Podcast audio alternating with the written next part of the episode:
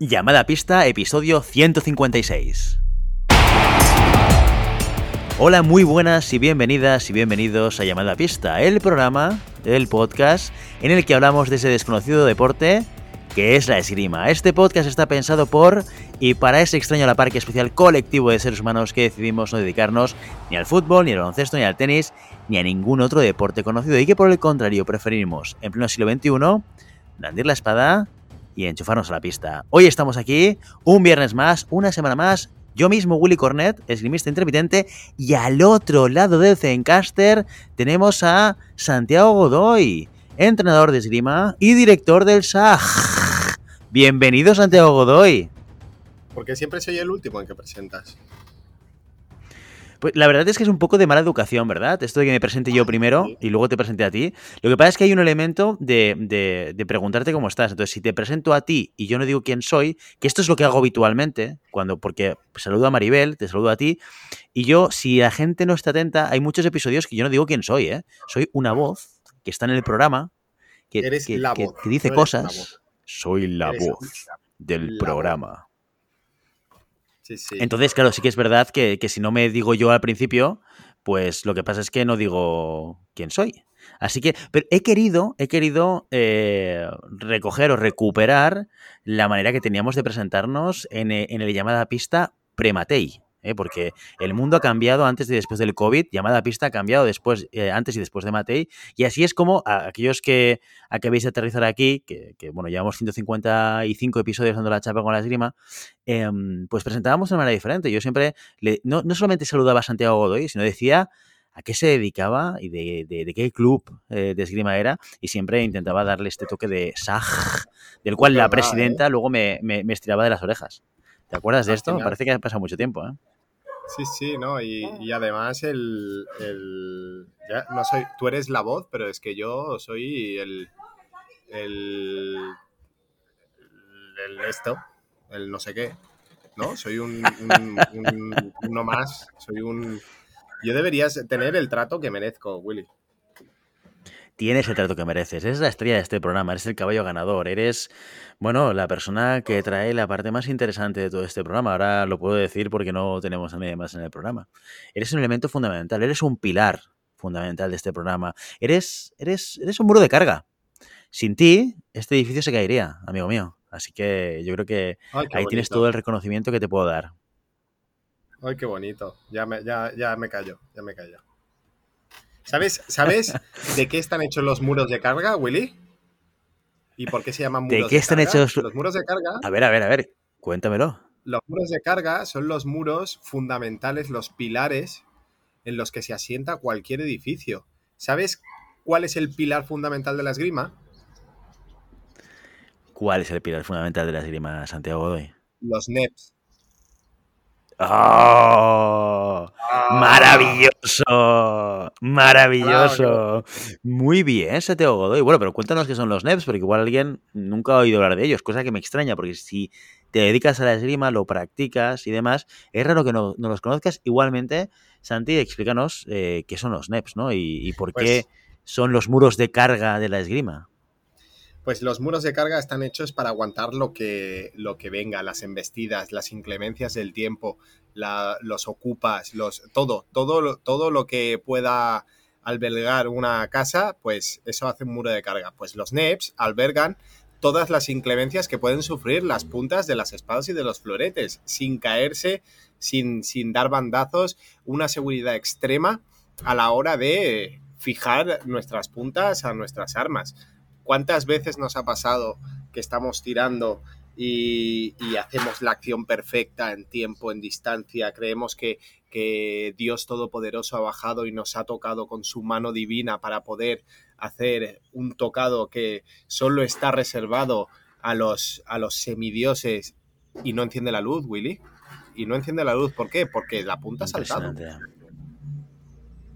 Increíble, y increíble. ¿Qué momento, qué momento regalo, más desesperante? Es un regalo que nos ha hecho Ricardo Arberas en, en, su forja.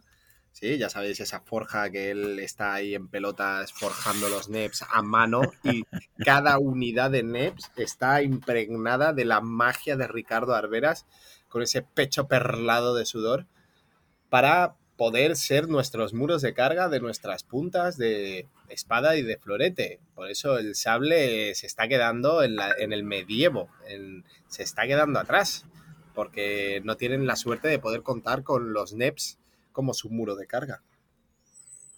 Pues ya lo sabéis, los NEPs, los tornillos. Los llamamos los tornillos para que identifiquéis qué es, pero la palabra tornillo ya, ya, ya está completamente sobrepasada. Yo no deberíamos quitarla del diccionario. Yo os invito a todos los pisteros y pisteras, si nos estáis escuchando, que enviéis un mensaje a la RAE para que eliminen la palabra tornillos del diccionario porque ya no tiene cabida una vez Ricardo Alveras inventó los NEPs. Los NEPs, esos elementos que fijan la punta en tu espada y en tu florete y que además puedes encontrar en la página web fencingfan.com o, sin duda, en tu distribuidor favorito. Muy bien, Santiago Godoy, te he visto muy bien, muy fuerte. Ha habido un momento en el que utilizar la palabra pelotas ha desmontado tu discurso, pero me ha gustado, me ha gustado, Santi, me ha gustado. No sé, no, no, cuando improviso no, no, me acuerdo de lo que digo. Exacto. Luego, cuando acabemos de grabar, haz como siempre y lo vuelves a escuchar. Muy bien. Bueno, pues eh, hablamos de, nuestro patrocinador de la temporada 4 de Llamada Pista, que son los NEPs, como ya bien sabéis, pero también tenemos otros patrocinadores o otros otras personas, otros elementos que deciden acompañarnos y apoyar este programa de una manera diferente. Porque se puede apoyar este programa de muchas maneras. Comprando un, un parche de llamada pista, escuchando el programa y compartiéndolo con tus colegas y colegues, o haciéndote mecenas. Y haciéndote mecenas es una manera de hacer que mucha gente se haga feliz. Como Santiago Godoy, como Maribel Matei, como Willy Cornet. Y no sé si la lista es un poco más larga que esto, pero bueno, ya son tres personas en un universo que generar felicidad es algo como muy positivo. ¿Qué es un mecenas? Más, más nos gustaría a nosotros influir tanto en las personas como los mecenas en nosotros, ¿eh? Ah, me ah, gustaría, ¿eh? Sin duda. Sin duda alguna, sin duda alguna. ¿Qué, hace un mecenas? Lo que hace un mecenas es apoyar económicamente este programa a través de la aportación de 5 eurillos que en diminutivo suena más pequeño, 5 eurillos al mes para pues, eh, que nos podamos mm, liar la manta a la cabeza y eh, irnos a Barcelona a cubrir una Copa del Mundo o hacer una cobertura del Preolímpico un fin de semana o, bueno, lo que nos venga un poco en gana, siempre apoyando la visibilidad y la comunicación de este nuestro deporte favorito que es la esgrima. Ser mecenas no solamente implica eh, la aportación económica de 5 euros. Tienes una serie de beneficios. ¿Cuáles son? Pues como no está Maribel Mateo hoy, os te lo cuento yo, Willy Cornet, con esta pedazo de voz maravillosa. Eh, ¿Cómo me ha salido? Esa voz un poco Carmen de Mairena, ¿verdad? Me salido un poco Carmen de Mairena. Bueno, eh, en todo caso, estos beneficios son, en primer lugar, si nos envías, si eres mecenas, nos puedes enviar un audio y lo publicamos sin control. O sea, esto va a lo que, a lo que nos envíes. Nosotros cogemos, yo lo subo al Zencaster y en cuanto estamos grabando, como si fuese ahora este momento, le doy al play y lo que entre, lo que digas, oye, sin filtros. En segundo lugar, una cosa muy importante, te nombramos en el programa. Una vez te haces mecenas, decimos que eres mecenas, te aplaudimos, te hacemos una ovación en ese programa con, eh, según dice Maribel y Santi, con la voz maravillosa, terciopelada de Willy oh. Cornet, que este, bueno, como un poco que sería yo, ¿eh? digamos. El mejor regalo, exacto, exacto. Luego tienes otra opción que también es, oye, alardear con tus colegas, con, tus colegas y con tus colegas, cuando vas a una cervecita, tú le puedes decir que yo soy mecenas. Y, ya te digo yo, ya te digo yo, que tu posicionamiento relacional con la gente cambia radicalmente. Acabas de subir un escalón dentro de lo que es la evolución humana. ¿Vale? Esto igual no te lo crees, pero oye, ¿qué te cuesta probarlo? 5 euros, ya te lo digo, te cuesta 5 euros probarlo. Y eh, en último lugar, y no menos interesante, si estás en Madrid o Maribel Matei se desplaza a donde tú vives, que también podría suceder, porque esta Matei ya sabemos que es la joven del grupo y cada fin de semana está por aquí y por allá entre competiciones, fiestas y juergas, pues que Maribel Matei te meta una cerveza. Y además Maribel Matei tiene mucho rollo, mucho rollo de, labia, de que te explica muchas cosas. Con lo cual, si tienes dudas, si quieres saber cosas de la esgrima, eh, si quieres saber qué es lo que pasó, aquel chascarrillo, y mucha prensa rosa que aquí no sale, porque aquí tenemos un corte editorial, ya lo sabéis, y, hay cosas de las que no hablamos, pero Maribel Matei tiene mucha prensa rosa. Que si tal se lió con cuál, que si tal le puso los cuernos a cuál, que si se han peleado estos con estos. interesantísimo. No tiene desperdicio. Por lo tanto, ya lo sabes. Si quieres saber sobre prensa rosa de la esgrima, una cervecita con Maribel Matei, siempre y cuando seas mecenas. Muy bien, pues dicho todo esto, os diría, como cada programa en los últimos, no sé, 50 o 70 programas que vamos haciendo, que tocan las noticias de la semana. Pero como no está Matei, y tenemos a Santiago Godoy y a Willy Cornet, que somos pues personas un poco menos, mm, ¿cómo más diríamos? campechanas. No, Eh, a mí me gusta Más campechano. campechanas. Oye, y, y- y- y me viene muy bien que me traigas lo de campechano, porque, porque si somos tan campechanos como el rey, ¿tú qué crees? Ahora que ha venido de, Ojalá, de Oriente. ojalá, ojalá. Me gustaría ser tan campechano como el rey. Al menos tener la cartera campechana que tiene el rey. Y las despreocupaciones, ¿no?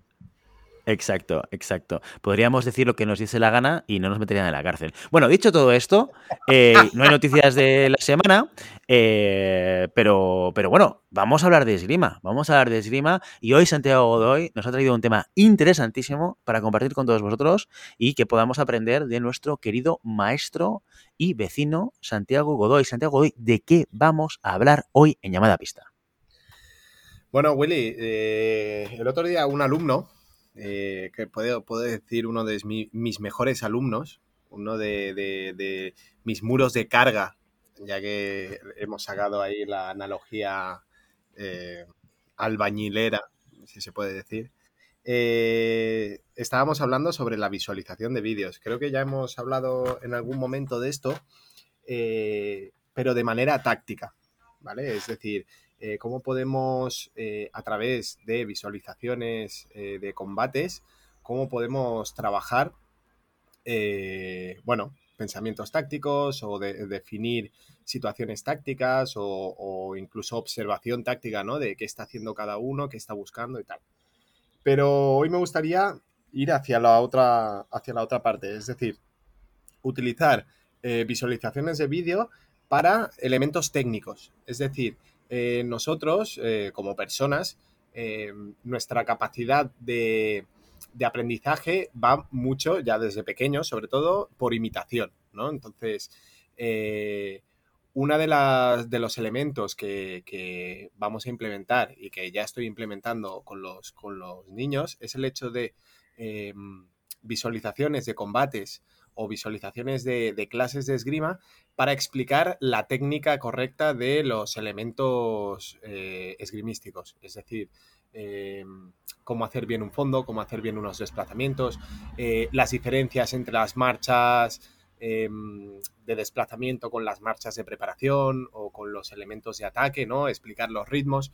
Entonces, siempre lo digo, ¿no? La, las nuevas tecnologías han llegado para quedarse y una de las maneras que nosotros podemos eh, implementar estas nuevas tecnologías es a través de visualizaciones de vídeo, ya sea con un ordenador, ya sea como con una tele como tenemos en el club, ya sea con un móvil, lo que sea, ir intercalando ejercicios teóricos, es decir, ejercicios de visualización, de lo dicho, en YouTube podemos encontrar miles de horas de clases de esgrima, de entrenos de esgrima, tanto de, de, cualquier país como de cualquier escuela, como de cualquier entrenador. Sí, ahora ya el, el secretismo profesional es algo del siglo pasado.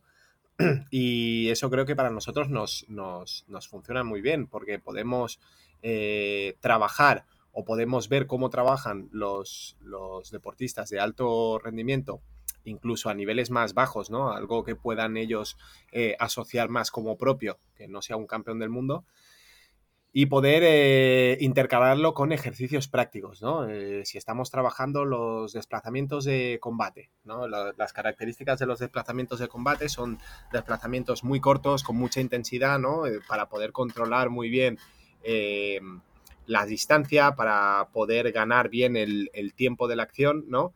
Y teniendo esa, esa muleta eh, visual, es decir, eh, mirad cómo lo hacen aquí los coreanos, mirad cómo lo hacen aquí los franceses. Entonces, intentar replicar esa, ese elemento visual al momento. ¿no? Entonces, intercalar vídeos de desplazamientos o vídeos de, de, de, de, acciones ofensivas o de acciones defensivas eh, clips de uno o dos minutos para que ellos puedan tener una referencia y después intentar replicarlos en, un ejercicio eh, práctico. Siempre se dice que una imagen vale más que mil palabras.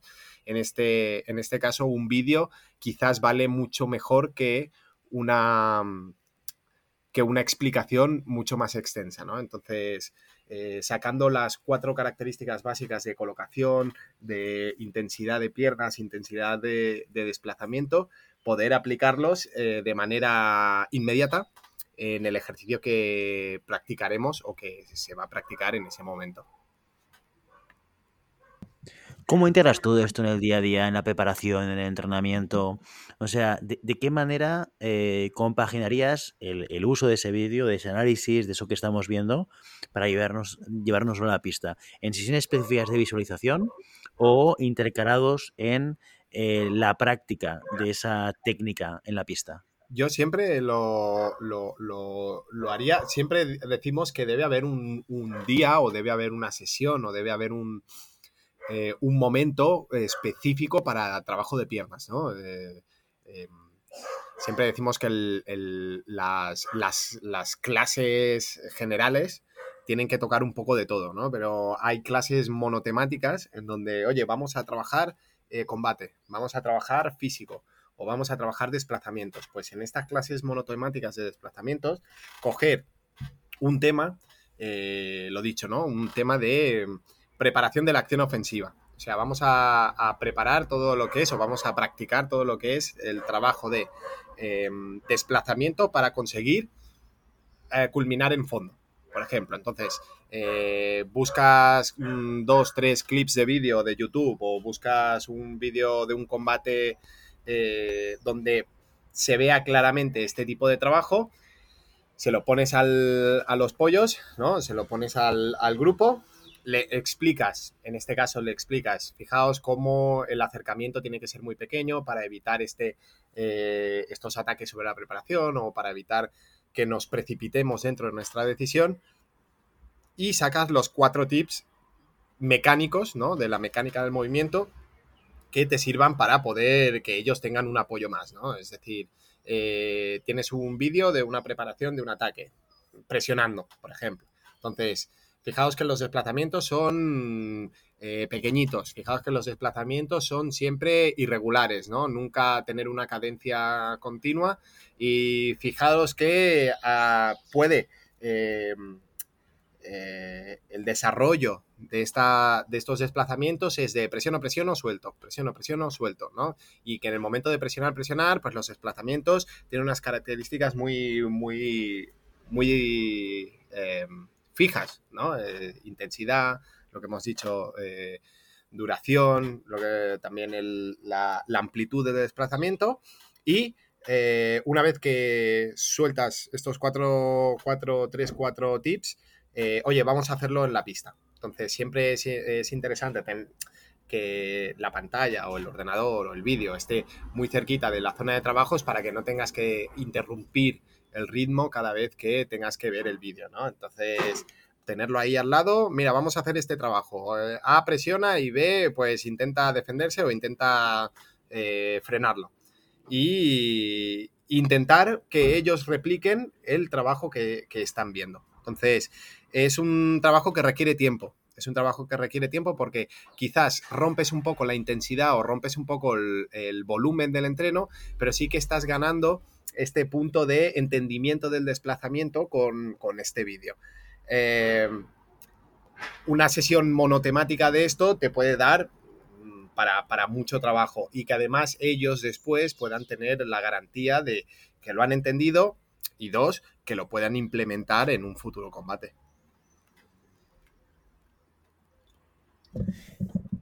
El, otro día cuando hablábamos de esto en la sala, porque si no ha quedado claro cuando decía que el pilar de, el club era yo, pues ya lo digo yo, porque me, ya me gusta que me llames Pilar de algo. Em, cuando hablábamos de esto, a mí, a mí se me ocurría o, me venía una duda a la cabeza, y es que me parecía tan obvio el, el beneficio que da el poder analizar un combate, sobre todo gente de alto nivel, de alto rendimiento, donde realmente ves cómo técnicamente en general hay una ejecución de las acciones que es muy buena, que está muy bien hecha y por tanto es un buen ejemplo para seguir, para, para imitar o para copiar, ¿por qué se utiliza, o, pienso yo, ahora me das tu opinión, Santi, eh, tengo la sensación de que se utiliza muy poco el vídeo en, eh, el entrenamiento o en el aprendizaje deportivo de la esgrima. Eh, ¿Es así, Santi? ¿Se utiliza poco el vídeo o solo en determinados contextos? Yo creo ¿Y, que es ¿y por qué pasa esto? ¿Por qué pasa? Yo creo que puede pasar por dos cosas. Uno, por un tema de eh, logística, es decir, no podemos tener la capacidad de eh, poder proyectar ese vídeo o proyectarlo de manera general para, para, para un grupo entero. Y dos, es porque eh, no, no se ha hecho nunca. O sea, es decir, a nivel de club eh, o, o cuando yo entrenaba, era una, era una característica, bueno, una característica, era una situación en la que no, no había este contenido, no había, eh, lo hemos dicho muchas veces, ¿no? No había eh, vídeos o no había material suficiente para poder, para poder analizar o para poder utilizar. Ahora te puedes encontrar vídeos de, por ejemplo, entrenadores americanos o entrenadores franceses que explican muy bien eh, el trabajo, cómo se tiene que hacer, eh, ponen ejemplos prácticos y tal. Y esto tiene relativamente poco. O sea, tendrá cuánto, tres, cuatro, cinco años. Que a efectos prácticos el día a día te, te come, ¿no? Entonces, introducir estos nuevos elementos eh, cuesta. Cuesta porque no estamos acostumbrados y no estamos, eh, por decirlo de una manera, preparados para poder introducirlo dentro de una, de una sesión. También hay que decir que es un trabajo previo que tiene que hacer el entrenador muy bestia, porque no puedes enseñar todo. Es decir, eh, tú tienes que coger una dinámica que te guste e intentar replicarla. No es lo mismo cómo trabajan los desplazamientos los italianos que los franceses que los coreanos o los, o los húngaros. ¿Por qué? Porque todo va relacionado con su desarrollo táctico del combate. Entonces tienes que coger eh, incluso ya no te diría una escuela, sino un tirador particular o un entrenador particular que te guste cómo trabajan los desplazamientos y tirar por ese hilo, ¿no? Hay tanta, ahora hemos pasado de no tener información prácticamente a tener miles de horas de información de las cuales no todas te sirven. No todas te sirven porque mmm, no podrás llegar al, al, al nivel en el que lo están diciendo o no podrás llegar a, a, la calidad del desplazamiento que estás enseñando por un tema de tiempo, por un tema básicamente de normalmente los vídeos que podemos eh, encontrar son de alto rendimiento. Entonces tenemos que adaptar ese tipo de información a el grupo que estamos entrenando y que al final sea un, un trabajo eficaz. ¿no? No, no yo puedo poner vídeos de, de Max Heinzer con los desplazamientos y tal, que si después los pollos de, del, esto no pueden seguir el ritmo, no pueden o no lo entienden o, no lo ven viable, es un trabajo que no sirve para nada, ¿no? Porque puede decir, hostia, este tío sí, pero claro, se mete cinco horas al día de, gimnasio que nosotros no podemos y ese ritmo no lo podemos aguantar, ¿sabes? Entonces, yo creo que va más por ahí, ¿no? Por un tema de desconocimiento, por un tema de, de, que no estamos acostumbrados y el segundo, yo diría que es un tema de, logística, es un tema de poder proyectarlo o de, o poder hacer, eh, bueno, de, que, sea, que sea viable eh, hacerlo dentro del, del, de la sesión. Por eso yo creo que las salas de esgrima también tienen que ir eh, evolucionando, ¿no? Y que haya cada vez, eh, bueno, tiene que ser obligatorio una pantalla de, televisión, ¿no? Para poder hacer estos, este tipo de trabajos. Eh, lo hemos dicho también muchas veces, eh, elementos eh, no tan deportivos, eh, sino un pequeño gimnasio, ¿no? Para hacer esta preparación física, ¿no? Ya la sala de esgrima donde solo había cuatro plastrones y las pistas de esgrima se queda quizás un poquito corta porque estamos entendiendo que la preparación física dentro de este deporte es muy importante, ¿no? Lo hemos, lo hemos insistido en casi estos 150, más de 150 programas, que la preparación física hoy en día en la esgrima es algo fundamental para poder desarrollar un combate a la altura de cualquiera, de cualquier tirador que me pueda encontrar. Entonces, bueno, eh, poco a poco yo creo que se está haciendo cada vez más. Antes era un elemento eh, únicamente reservado para el alto rendimiento y que, bueno, como todo en la vida, ¿no? El alto rendimiento nos abre las puertas de nuevas metodologías de trabajo porque tienen más tiempo, porque se dedican a esto, ¿no? Porque tienen más, más horas de investigación y nosotros como clubes eh, ya sea de, ocio, ya sea de competición autonómica o ya sea de base, eh, podemos utilizar este tipo de trabajo o este tipo de investigación para adaptarla, obviamente, a, nuestro, a nuestra realidad, pero siguiendo con las mismas bases, ¿no? El, trabajo de observación, el trabajo de investigación y después un poco el trabajo de implementación para que los, los, deportistas puedan, puedan sacar algo interesante. También tengo la sensación de que, por, un lado, por lo tanto, hay un tema de, bueno, de que esto es relativamente nuevo, aunque el, el concepto nuevo es un poco como relativo, ¿no? Eh, porque igual desde hace 5, 6, 7 años empecemos a tener cada capacidad de poder llegar a, poder ver muchos saltos de muchas competiciones, con lo cual sí, hace relativamente poco, pero bueno, ya son 7 años que, podemos tener eh, este material. Y luego se me genera otra duda también, y, y, eh, no tendrá eso también que ver con el hecho de que hay un gap importante entre las personas que practican y les gusta el deporte de la esgrima y la gente que ve esgrima. O sea, no sé si el hecho de que no estemos acostumbrados a verlo hace que también se nos dificulte el uso de ese material, ya sea en un entrenamiento o ya sea como tirador individual, ¿eh? que, cuesta ver esgrima. Sí, pero eso es un trabajo de educación eh, y es un trabajo que tiene que hacer el entrenador. Por ejemplo, yo tengo un compañero, John Duque, que es el, es el maestro de la sala de esgrima de, Navarra, del Club de Esgrima Navarro, y él tiene un, un, un grupo de WhatsApp y cada semana él envía un vídeo de un combate o de un asalto o de un entreno o de algo eh, y los, los pollos que, están en el grupo tienen la obligación de, mirarlo y de comentarlo. Entonces, no es un tema de que no miremos esgrima, es un tema de que tampoco los entrenadores eh, invitamos a ver esgrima. ¿no? Es, curioso esto. Entonces, em, consumimos nosotros, España en general consume mucho deporte. Consume mucho deporte. Entonces es algo que lo tenemos muy interiorizado. Quien no, no ve los deportes de la tele o quien no se va los fines de semana al bar a, ver el partido del Plus o, lo que sea, ¿no? Entonces, eh, consumimos deporte, lo que pasa es que los profesionales que nos dedicamos a esto eh, no inculcamos, o hablo yo por mí ahora, ¿eh? No, no inculcamos el hecho de, oye, mira esgrima, como todo, tú puedes encontrar asaltos que son un pufo y asaltos que son interesantísimos. Entonces, el trabajo del entrenador es definir estos, e, estos vídeos interesantes para, em, para los tiradores y hacerlos, hacerlos públicos, ¿no? El, compartirlos y decir, oye, mira, este, este asalto con, con Canone o este asalto de Sanguko o este asalto de, de Alice Volpi de míralo porque es la bomba, cómo controla la distancia, cómo controla tal. Entonces, bueno, ahora hay mucho, ahora hay mucho, porque ya nos estamos dando cuenta, gracias a Maribel, que, el, que hay una competición cada fin de semana y, claro, una competición son ocho horas. Entonces, es difícil. Yo no conozco a nadie que no sea Maribel Matei que se chupe las ocho horas de, competición. A mí, yo tengo que reconocer que me cuesta, porque no, no puedo invertir en este momento de mi vida ocho horas en, ver esgrima. Em, pero los pollos sí, los, chavales sí, pero de esas ocho horas quizás no todas te sirven.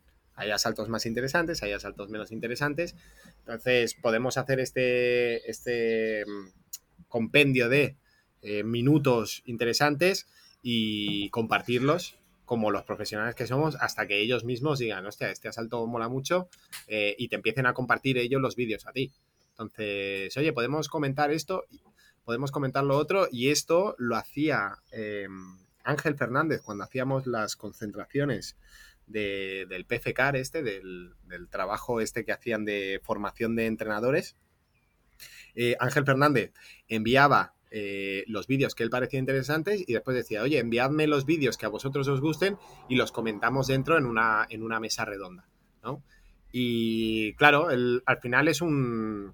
son doble vías, ¿no? Porque quizás hay un, un deportista que le gusta mucho un tirador en particular que a nosotros quizás no nos no nos llame la atención o no nos genere ningún tipo de, de acercamiento o de interés.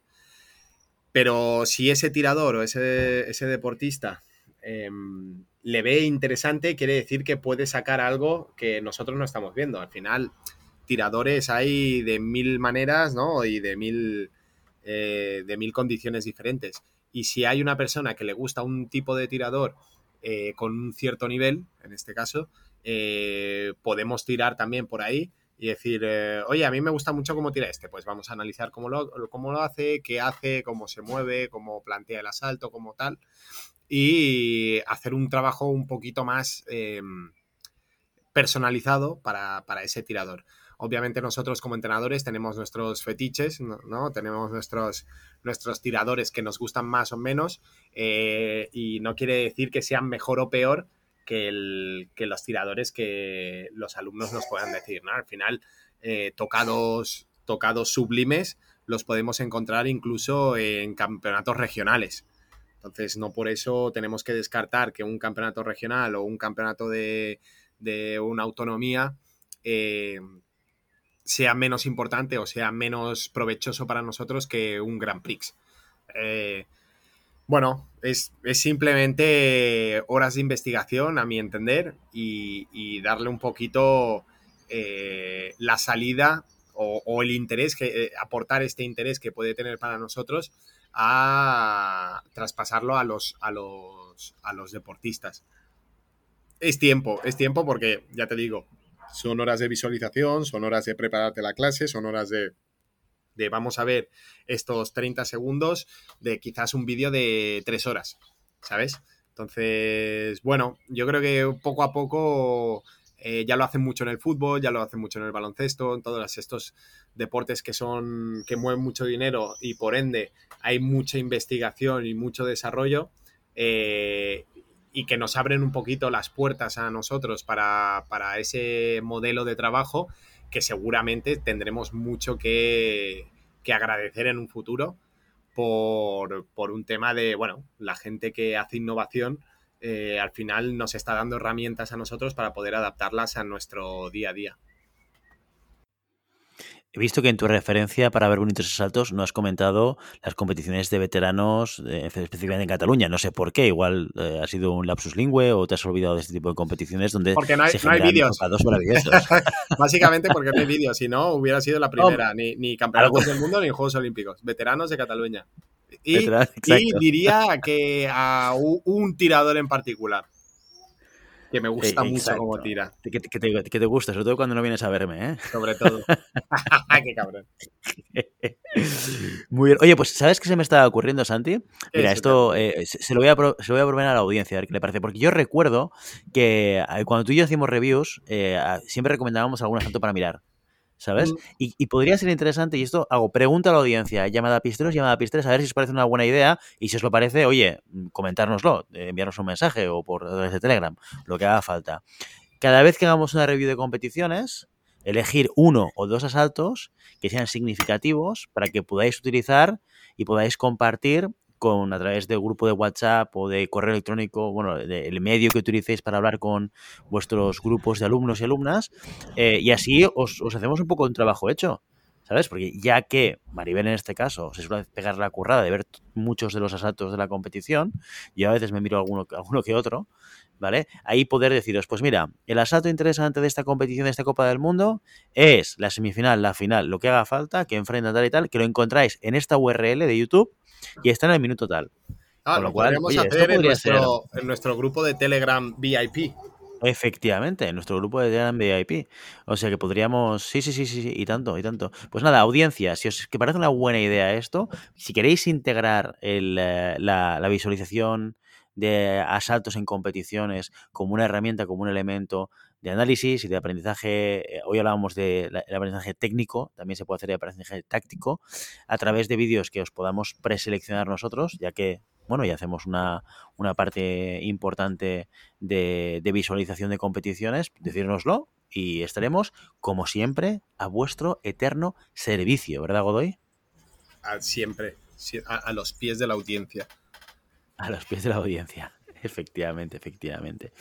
Muy bien, Santi. Oye, pues eh, yo creo que esto es una de las cosas que, eh, como tú bien decías, yo no piso muchas salas de armas o muchos clubes de esgrima, aparte del de, del de Vilanova y el de Barcelona, el SAM, eh, pero que tampoco he visto mucho, así que yo os invito a todos a que incorporéis esto, porque además generamos cultura esgrimística el ver esgrima, el hablar de tiradores y tiradoras, el analizar qué es lo que hacen, cómo compiten y demás. Creo que aquí todos tenemos parte de responsabilidad cuando nos preguntamos qué podemos hacer para hacer más grande la esgrima, pues esto es algo que todos podemos hacer. Compartir, competición, compartir vídeo, compartir eh, el, que se pueda ver en un contexto de grupo de gente que le gusta la esgrima y demás. Y ahí todos aportamos nuestro grano de arena en dar visibilidad y en generar pues, más interés en todo lo que tiene que ver con la esgrima.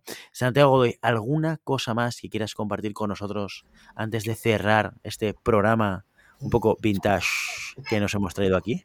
No, sobre todo el, el hecho de que yo ahora me pongo en el, papel del tirador, entendiendo el papel del entrenador, ¿no? Y el entrenador muchas veces, no, lo que he dicho antes, nos come el día a día. Un entrenador lleva eh, mil, mil, grupos, eh, cada cual más variopinto, ¿no? El grupo de ocio, grupo de competición, grupo de niños, grupo de veteranos, eh, colegios. Entonces, quizás en, esa vorágine de trabajo que, que nos come diariamente, se nos puedan pasar este tipo de cosas. Entonces yo invito a, los alumnos, ¿no? a los tiradores y tiradoras interesados en, este tipo de trabajos, que se lo digan a su entrenador y que seguramente el entrenador no lo, no, si no lo hace no es porque no puedan o no sepa o no quiera, sino simplemente porque se le pasa por alto. Entonces, em, si cualquier tirador o tiradora está interesado en hacer una visualización y se lo dice al entrenador, yo creo que el entrenador estará más que encantado de poder introducirlo dentro de, las sesiones. Entonces, no es, no, es, no es por mala fe ni mala praxis, sino por, un tema de tiempo y de, atencionalidad. si en tu sala no lo hacen o si, si no es un trabajo común, eh, invito a los, a los deportistas a que hagan este pequeño esfuerzo de decir, oye, entrenador, eh, oye, maestro, podríamos mirar este vídeo, podríamos analizar esto, podríamos eh, utilizar el vídeo como un elemento más dentro de, lo, de las sesiones de entreno y yo creo que no habrá ningún problema. Y así también eh, hacemos nuestro granito de arena en este sentido para los pobres entrenadores multi, multitasking, multitareas que estamos ahí muchas veces tapando agujeros por todos lados y que se nos pueden pasar estos detalles que yo creo que son detalles importantes y yo, yo me soy el primero que, me pongo al frente y decir, eh, podría hacerlo más, pero es que se me va a la cabeza, se me va a la cabeza y no puedo, no, muchas veces no, no llegas a todo de la manera que quisieras. Entonces, hacer este, este pequeño trabajo de implementación eh, compartida, de que los tiradores también tengan su parte de, eh, de importancia ¿no? dentro de, la sesión, no solo como receptores de información o ejecutores del trabajo, sino de también un poco brainstorming, ¿no? de, de dar ideas para que el trabajo sea más completo y que seguro que salimos ganando, ganando todos. Pues con estas sabias palabras de nuestro amigo, entrenador y director del SAG, Santiago Godoy, nos marchamos hoy. Hasta aquí nuestro episodio de hoy. Como siempre, queremos invitaros a que os pongáis en contacto con nosotros, nos deis vuestra opinión y nos digáis si queréis que hablemos de algún tema concreto o si tenéis alguna pregunta. Lo podéis hacer a través de la página web llamada pista.com barra contacto o a través de las redes sociales. Estamos en Facebook, estamos en Instagram y estamos en Telegram en un grupo VIP que para entrar pues te tienes que poner en contacto con nosotros a través de la página web porque no hay otra manera de hacerlo. Y si el contenido de este podcast te gusta, no te olvides suscribirte, compartir este episodio en cualquier red social, darnos 5 estrellas en iTunes y comentar lo que quieras tanto en iVoox como en Spotify. Muchas gracias por todo, por tu tiempo, por tu atención y por tu interés en este maravilloso deporte que es la esgrima. Nos escuchamos la semana que viene. Hasta entonces. Adiós, adiós.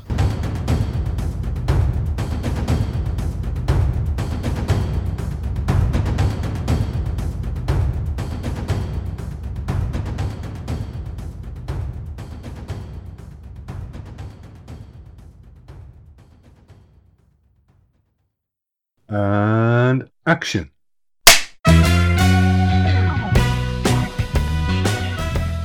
Muy bien. Oye, Santi, Dime. tengo una última cosa para ti. Dime. Recibimos un mensaje a través de la página web Sí. eh, de un tal Madrigal Poder Supremo. Santiago Madrigal.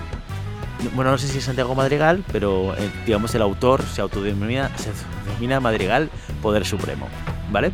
Sí. Y dice lo siguiente, te lo voy a leer, te, te lo envié, pero ya veo que no lo has podido ver o No, leer o ¿Dónde? ¿Dónde me lo no enviaste? sé, a, tu email, al mail, sí, sí, sí, sí, sí. Esto tiene que ver, es una respuesta a el programa mm, 155, o sea, esto es de la semana pasada, ¿eh? El poder de los Madrigal. Exacto, exacto. Entonces, a tu, a tu comentario nos envían lo siguiente, te leo. Vaya, pues sí, Santi es de la familia Madrigal, efectivamente. Y poderes, si yo te contara, tiene muchos. Pero como dice otro con poderes, un gran poder conlleva una gran responsabilidad. Así que mejor los descubres tú yendo a verle alguna vez. ¡Ole! Godoy, hay que dejar de ver Disney y ver más esgrima. Ya, ya, ya, ya. Oh, muy bien, ¿no? Eso es que nos escucha. Sí. ¿eh? La gente me escucha, no, no como vosotros que pasáis de lo que digo. Sí, además este, este, esta broma, este chascarrillo lo hiciste como casi al final del programa, con lo cual quiere decir que alguien ha tenido la paciencia de llegar hasta ahí y escuchar esto y decir, voy a enviarle un mensaje a Santiago Godoy. ¿Tienes algo que decir? ¿Alguna réplica? Mm, ¿Quieres comentar Eh, algo? Recojo, ¿Quieres, quieres que responder a la audiencia o...? sí, sí, re- recojo el guante y, y ya te digo, no veo más esgrima por, por mi situación eh, paternofilia, paternofilial. Eh. Pero sí, sí, no, la verdad es que una de las cosas que más echo de menos, dos, hay dos cosas que echo de menos. Uno, poder ver esgrima bien. Es decir, la esgrima es un, de- es un deporte que tienes que estar concentrado para, para poder entenderlo, ¿no? Y la segunda es leer. Entonces, eh, cuando, cuando pueda tener o recuperar un cierta, cierta tiempo vital para mí, eh, estoy, estoy encantadísimo de poder ir a las competiciones y, poder verlos en primera persona. Es- yo creo que es de los, de los grandes placeres de cualquier entrenador y de cualquier persona que le guste este deporte, poder ver, sobre todo si son eh, patrios, ¿no? de cercanos, que ya sabemos que los, los tiradores del combinado español siempre son muy cercanos y siempre tienen un, un ratito para nosotros. Eh, sí, sí, recojo el guante y sin duda alguna me apunto el poder ir a verlos. Lo que pasa es que me cuesta, me cuesta desplazarme y ya me cuesta para ver espada, pues imagínate para ver las, las otras armas. Pero sí, sí, recojo el guante y ya me, ya me, ya me informaré de qué superpoder tiene Santiago Madrigal. Pues ahí queda dicho.